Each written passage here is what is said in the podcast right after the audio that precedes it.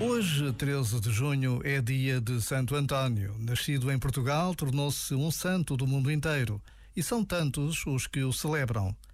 Quem não pode fazer grandes coisas, dizia Santo António, faça ao menos o que estiver ao seu alcance.